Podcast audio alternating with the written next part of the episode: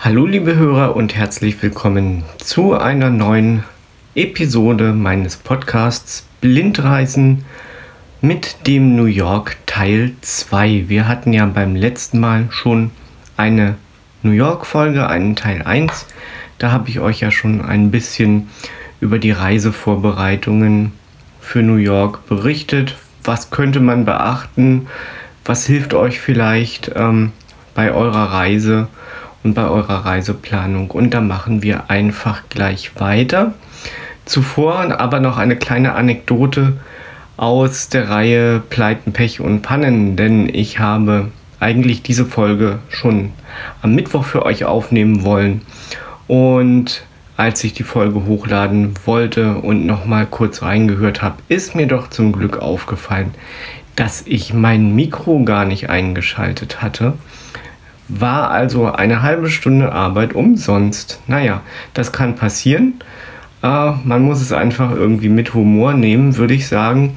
Und deswegen heute zwei Tage später, am Freitag, den 23.10., jetzt der zweite New York-Teil. Und gleich noch eine kleine Berichtigung.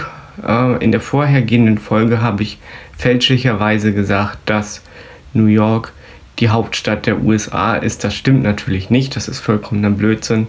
Es ist die größte Stadt der USA. Die Hauptstadt ist immer noch Washington, DC. Und ja, das ist äh, so ein kleiner Fehler, den ich hiermit berichtigt habe. Man denkt das immer irgendwie. Also irgendwie denkt man, ja, New York ist so groß, muss ja die Hauptstadt sein. Aber nein, das ist natürlich nicht der Fall. Hm, ist mir auch so kurz vorm ja, na, eigentlich schon als die Folge hochgeladen war, aufgefallen und wieder eingefallen. Und jetzt habe ich dann gedacht, ja, dann berichtige ich das einfach im zweiten Teil. Und es hat mich auch eine aufmerksame Hörerin darauf aufmerksam gemacht. Genau, und das soll ja auch so sein. Das finde ich auch gut. So muss das sein, dann weiß ich wenigstens, dass euch die Folgen nicht langweilen und dass euch die Folgen gefallen und ihr gerne zuhört bei meinem Podcast. Ja, wir sind beim letzten Mal äh, schon so ein bisschen auf das eingegangen, dass man, bevor man nach New York äh, fliegt, dann schon einiges von zu Hause buchen kann. Also das ist zum Beispiel das Hotel natürlich, das ist ganz dringend erforderlich, dass man das schon rechtzeitig bucht. Und dann ist es eben auch die, der New York Pass, wenn man ihn haben möchte. Und das macht wirklich Sinn. Das hatte ich euch ja in der ersten Folge schon kurz erklärt, warum. Und es ist natürlich auch gut, sich schon, wenn man denn eine Stadtrundfahrt machen möchte mit dem Big Bus, dass man sich das Big Bus Ticket holt. Ja. Und wenn man denn mehrere Tage in New York ist, also eine Woche, denke ich, ist so dann ist so eigentlich ein ganz guter Zeitraum, dass man die Stadt so ein bisschen kennenlernen kann. Es ist auch immer recht gut, wenn man nur Übernachtung ohne Frühstück dann bucht, denn man kann in New York wirklich überall frühstücken. Das ist überhaupt kein Problem. Es gibt überall Restaurants und es gibt All-You-Can-Eat-Angebote. Also das heißt, ihr könnt da wirklich für wenig Geld viel essen. Also das ist ähm, eigentlich in New York kaum mal so der Fall, aber ich weiß, wir haben, glaube ich, äh, für ein Frühstück im All You Can Eat ähm, für eine Person 7 Dollar bezahlt und das ist echt wenig, weil ähm, da könnt ihr euch ja dann wirklich auch immer wieder nachnehmen und so und könnt dann gut in den Tag starten und diese All-You-Can-Eat-Restaurants gibt es halt irgendwie an jeder Straßenecke gefühlt. Also das ist überhaupt kein Problem. Lasst euch da nicht irgendwie von teuren äh, Preisen im Hotel dann äh, blenden. Also da ist das Frühstück meistens überteuert. Nicht immer, aber meistens. Und das gilt aber nicht nur für New York. Das ist mir eben schon auch oft äh, in Europa und eigentlich überall auf der Welt dann auch aufgefallen. Ja, wir waren, wie gesagt, beim Big Bus. Also da bietet sich auf jeden Fall eine Tour an, wenn man die Stadt kennenlernen möchte, wenn man eine Stadtrundfahrt machen möchte. Man hat beim Big Bus dann äh, die Möglichkeit, sich Kopfhörer zu nehmen und kann dann während der Fahrt auf jeden Fall den Erläuterungen lauschen und den Erklärungen lauschen. Das gibt es dann äh, in Englisch natürlich, das ist klar, Deutsch, Italienisch, Spanisch, Französisch. Das sind so meistens die Sachen, die Big Bus da so an Bord hat. Und äh, ihr könnt es natürlich auch auf Mandarin hören, wenn ihr es versteht. Hm. Also ich mache das manchmal. Ich verstehe zwar kein Mandarin, aber ich finde die Sprache irgendwie interessant. Dieser Sprachklang. Also ihr könnt es auch auf Mandarin hören. Das ist überhaupt kein Problem, wenn ihr es denn versteht. Vielleicht äh, lernt es ja jemand noch, wenn er dann viel Zeit hat. Hat ja auf jeden Fall Berechtigung, denn es wird ja doch, wenn man das prozentuell sieht, viel Mandarin gesprochen auf der Welt, auch wenn wir davon nicht so viel wissen. Aber das nur kurzer Ausflug in die Welt der Sprachen. Ja, ihr habt in New York die Möglichkeit zwischen verschiedenen Routen zu wählen. Und zwar, es gibt fünf verschiedene Routen beim Big Bus und das nennt sich dort immer Schleife, weil die fahren immer so große Runden. Da dauert eine Runde meistens so um die 90 Minuten. Ähm, das heißt, man kann sich halt entscheiden, fahre ich das einmal durch und fahre ich dann nochmal und halte an den entsprechenden Stellen, die mich interessieren. Also wird ja immer angehalten und steige dort aus. Oder sage ich mir, ich äh, suche mir jetzt erstmal die interessanteste Route raus und ähm, bei der Attraktion, die mich interessiert, steige ich dann aus und gehe dann die Sache besuchen und komme dann wieder zurück. Also das ist eben bei diesen Stadtrundfahrten das Tolle. Man hat äh, immer ein, eine Ausstiegsstelle unweit der Attraktion, kann sich die Attraktion in aller Ruhe anschauen und geht dann einfach wieder zurück, wartet einen kurzen Moment und dann kommt auch schon der nächste Big Bus, in den ihr einsteigen könnt und weiterfahren könnt. Es gibt, wie gesagt, diese fünf Touren oder fünf Schleifen in New York, die zähle ich euch jetzt mal auf.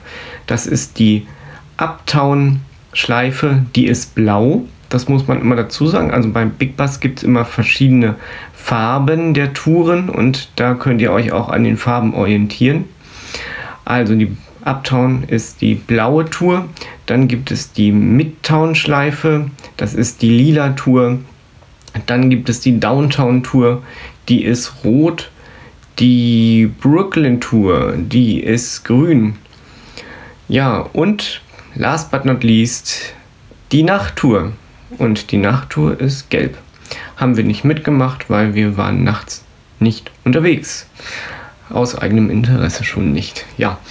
Ähm, die Touren äh, gehen glaube ich, ab 9 Uhr oder ab 10 Uhr los. Das ist also kein Problem. Man kann gemütlich frühstücken, dann kann man seinen Tag so ein bisschen auch planen und dann kann es auch schon losgehen. Ja, äh, wir befinden uns dann im Big Bus in so einem Doppeldeckerbus. Also da gibt es genug Platz. Unten ist geschlossen, oben ist bei schönem Wetter offen. Bei schlechterem Wetter und warmen Temperaturen kriegt man einen Poncho den man sich da überziehen kann. Und dann kann man das äh, genießen, diese Fahrt. Und ja, äh, wir haben zum Beispiel auch die Uptown Tour gewählt und die Downtown Tour an einem Tag, denn mehr schafft man eigentlich auch gar nicht. Und wir haben das so gemacht, wir sind äh, die sowohl die Uptown-Tour als auch die Downtown-Tour einmal durchgefahren, um uns einen Überblick zu verschaffen und sind dann da ausgestiegen, wo wir dann dachten, aussteigen zu müssen und was wir sehen wollten.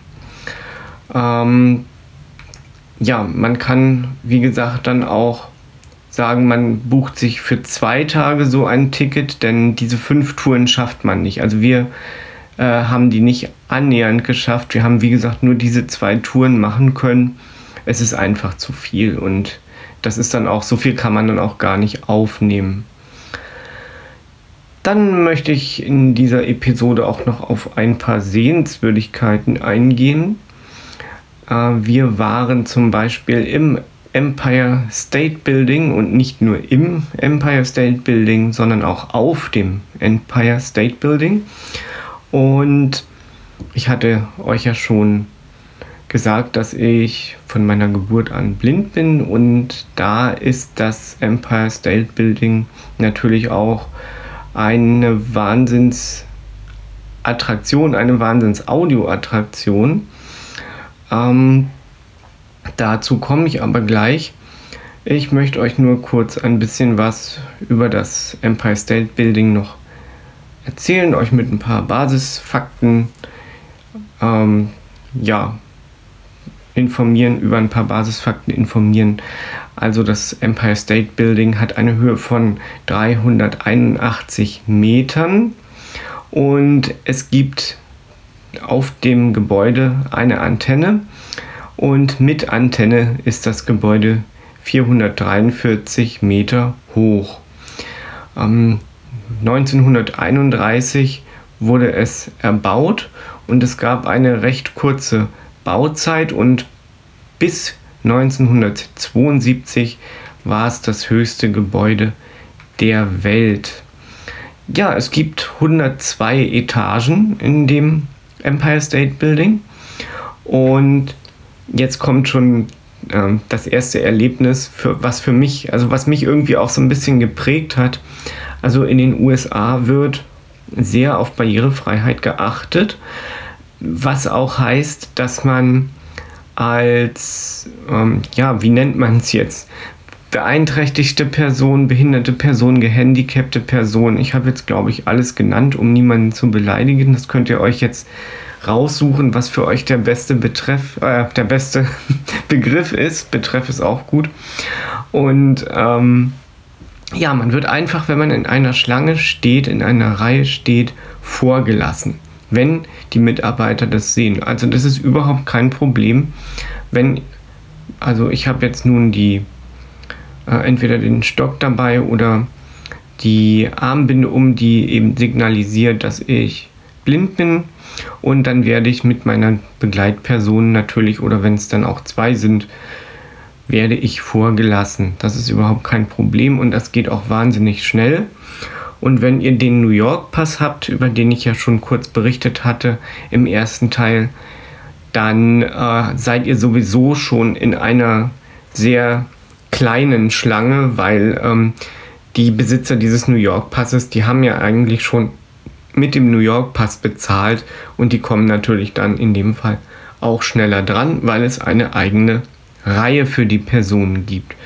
Ja, dann kann man sich im Empire State Building, wenn man ihn möchte, wie fast überall in den Museen, auch schon bei uns, einen Audioguide ausleihen. Und da muss ich euch ganz ehrlich sagen, das ist das Beste, was es nun gibt. Egal, ob man blind ist oder sieht, denn durch diesen Audioguide erfährt man wahnsinnig, wahnsinnig viel und ich bin da immer sehr, sehr begeistert davon. Und ähm, im Falle des Empire State Buildings ist es so, dass wenn man jetzt den deutschen Audioguide hat, äh, ein Deutscher, der nach New York gegangen ist, berichtet über das Empire State Building und ähm, der macht das auch wirklich äh, ganz, ganz toll. Also das ähm, ist nur zu empfehlen. Ja, wenn man dann seinen Audioguide hat, kann man auch schon zum Aufzug marschieren und wird dann mehr oder weniger äh, sehr, sehr schnell, aber angenehm nach oben gebracht. Und äh, das ist schon dann das nächste Erlebnis. Also das ist, glaube ich, auch, äh, soweit ich weiß, einer der schnellsten Aufzüge der Welt. Auf jeden Fall mal in den Vereinigten Staaten. Ja, es ändert sich natürlich auch oft. Also es gibt vielleicht jetzt auch schon noch schnellere, zum Beispiel im One World Center, der ist auch sehr schnell. Da kommen wir dann auch noch dazu. Aber ihr habt eben die Möglichkeit, mit dem Aufzug auf die 102. Etage zu fahren. Und es gibt dort eine Aussichtsplattform. Ähm, ja, und diese Aussichtsplattform ist, wie gesagt, in der 102. Etage. Und das ist auch ein absolutes Audioerlebnis. Das muss man sagen. Also man ist natürlich alle anderen außer mir oder die meisten sind natürlich von der Aussicht äh, total begeistert und mich hat äh, total fasziniert, wie es denn ist, wenn man dort oben steht und einfach sich mal durch nichts und niemanden ablenken lässt, einfach auch mal alles so ausblendet und was hört man da?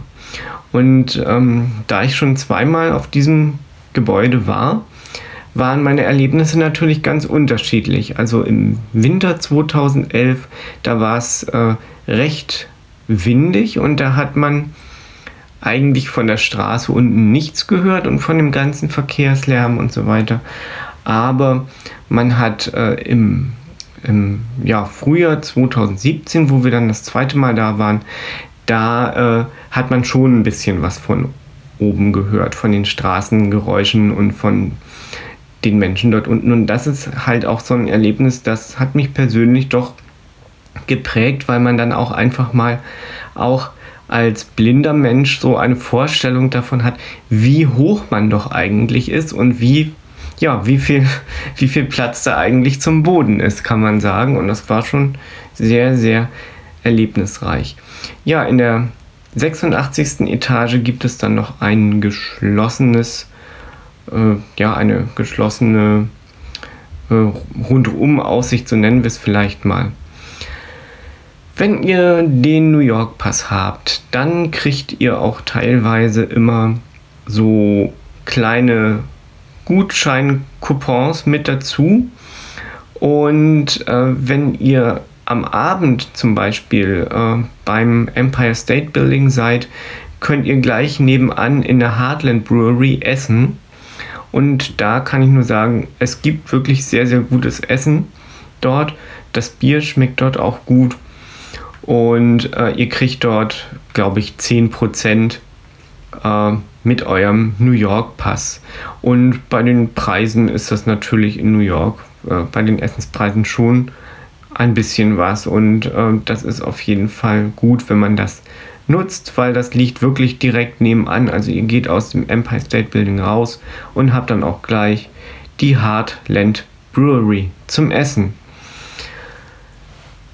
Ja, die nächste Sehenswürdigkeit, die nächste Attraktion ist Staten Island.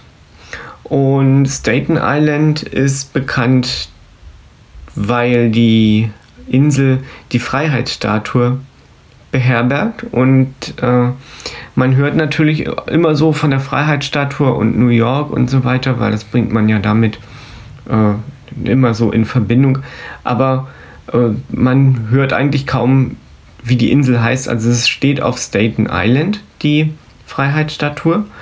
Und ähm, ja, die Überfahrt dauert so etwa 20 Minuten. Da gibt es so kleine Fährboote, die bringt einen dann die bringen einen dann rüber nach Staten Island. Und auch hier wieder, das möchte ich wirklich mit Nachdruck sagen, wenn ihr dort rüberfahrt, dann schaut, dass ihr von zu Hause aus eure Tickets kauft.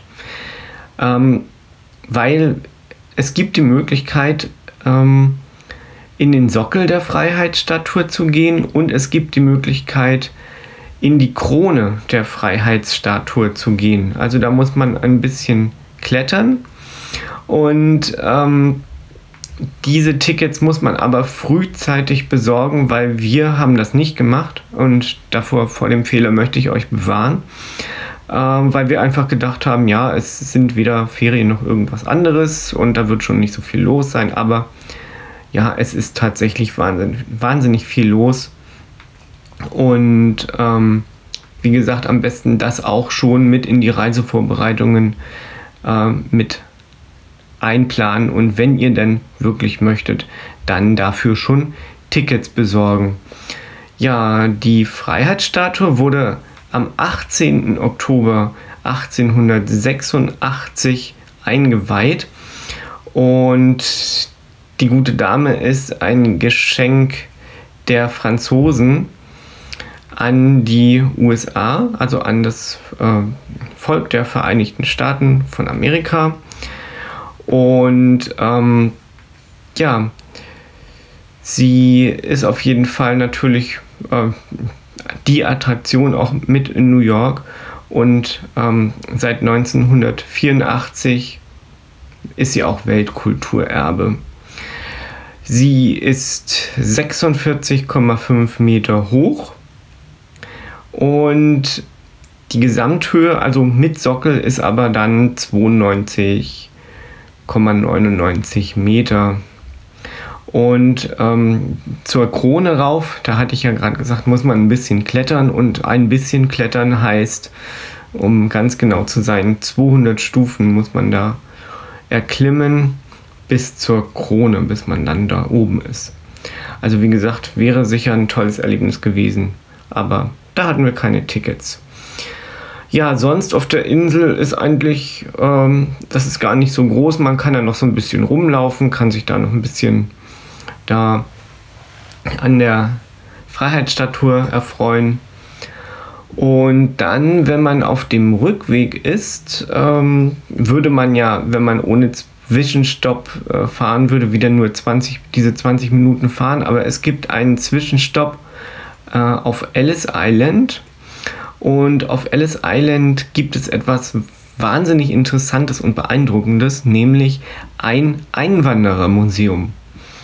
Ich weiß nicht, wer von euch schon mal in Hamburg war oder vielleicht sogar dort lebt. In Hamburg gibt es ein Auswanderermuseum. Also es sind ja ganz viele äh, Deutsche und auch ähm, andere Nationalitäten sind ja in die USA ausgewandert, weil sie sich einfach dort ein besseres Leben äh, versprochen haben. Und die sind sozusagen äh, in Hamburg im, im Auswanderermuseum kann man eben sehen, wie die Leute sich äh, auf die Reise, auf die weite Reise in die USA begeben haben. Das war meistens per Schiff. Das waren meistens Schiffspassagen. Und in New York sind sie dann irgendwann nach wochenlanger und entbehrlicher Reise angekommen. Und dort gibt es, wie gesagt, auf Ellis Island das Einwanderermuseum. Das kann ich nur wirklich jedem empfehlen, denn hier gibt es natürlich auch Audio-Guides und es gibt einen kleinen Vorführraum, wo man sich einen kleinen Film anschauen kann, wie das eigentlich damals so war, wie die Leute eingewandert sind, warum die Leute eingewandert sind wie das Einwanderungsprozedere Prozedere überhaupt war. Denn äh, es war nämlich damals schon recht gut organisiert. Äh, wenn ein großes Schiff angekommen ist mit Auswanderern, dann wurden natürlich erstmal, äh, um irgendwelche Infektionen zu vermeiden, die kranken Passagiere von den gesunden Passagieren getrennt. Äh, wenn man gesund war, konnte man gleich einreisen. Man wurde nach, also kurz untersucht von einem Arzt. Es wurde geschaut, wie das mit den Papieren ist, äh, wurde alles nochmal kontrolliert und dann wurde, glaube ich, auch so ein Einwanderungsbescheid ausgestellt, dass du eben sozusagen berechtigt bist, in die Vereinigten Staaten der USA einzuwandern. Ja, und dann ging es eigentlich schon, wenn du gesund warst, weiter. Wenn du krank warst, dann bist du auf eine Krankenstation gekommen und teilweise, ähm, glaube ich, wurden aber auch nicht alle Leute, ähm, ja, es wurde nicht allen Leuten erlaubt, dann wirklich auch einzureisen. Ich glaube, da gab es auch öfter mal äh, Abweisungen, kann ich aber jetzt nicht ganz genau sagen, wie viel das war. Also das ähm, Einwanderermuseum, das gibt es seit 1990 und ähm, ja, ist, ist eben seitdem für die Öffentlichkeit zugänglich und ähm, ja, äh, erzählt dann sozusagen die Geschichte der Einwanderer. Und äh, ja, das, das wird also wirklich auch gut, wirklich gut dargestellt, weil ich ähm, habe dann auch so überlegt, wie äh, ja, welche, welche Schicksale stecken denn so dahinter? Warum wollte man dann auswandern? Und äh, ja, da gab es eben doch wirklich ganz, ganz verschiedene, ähm, mehr oder minder nachvollziehbare Gründe. Also irgendwie hat ja jeder ein Recht auf ein besseres Leben und das haben sich natürlich die Leute dann da auch versprochen. Und wahrscheinlich haben es auch relativ viele dort gefunden, denke ich. Den American Dream, den man halt dann äh, leben wollte und auch leben konnte. Jedenfalls konnten das einige. Ja, das war das Einwanderermuseum. Und ich glaube, wir machen jetzt an dieser Stelle einfach wieder Schluss. Ich freue mich, dass ihr heute wieder dabei gewesen seid und dann geht es nächste Woche nochmal weiter mit New York, mit dem dritten Teil. Da gehen wir dann unter anderem auch ins One World Trade Center. Ja, ins One Trade Center.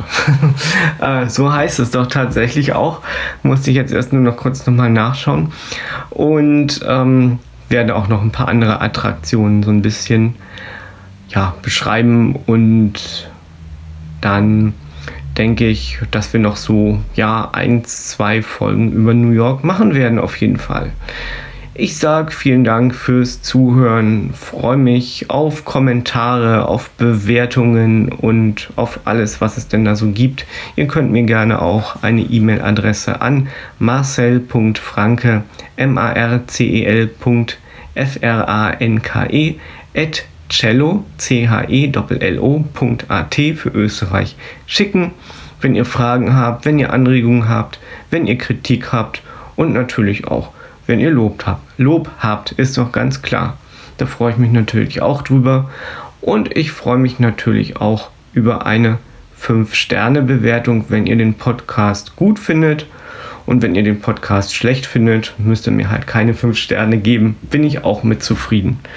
Gut, ich sage dann einfach mal Tschüss, bis zum nächsten Mal. Bleibt gesund und munter. Euer Marcel.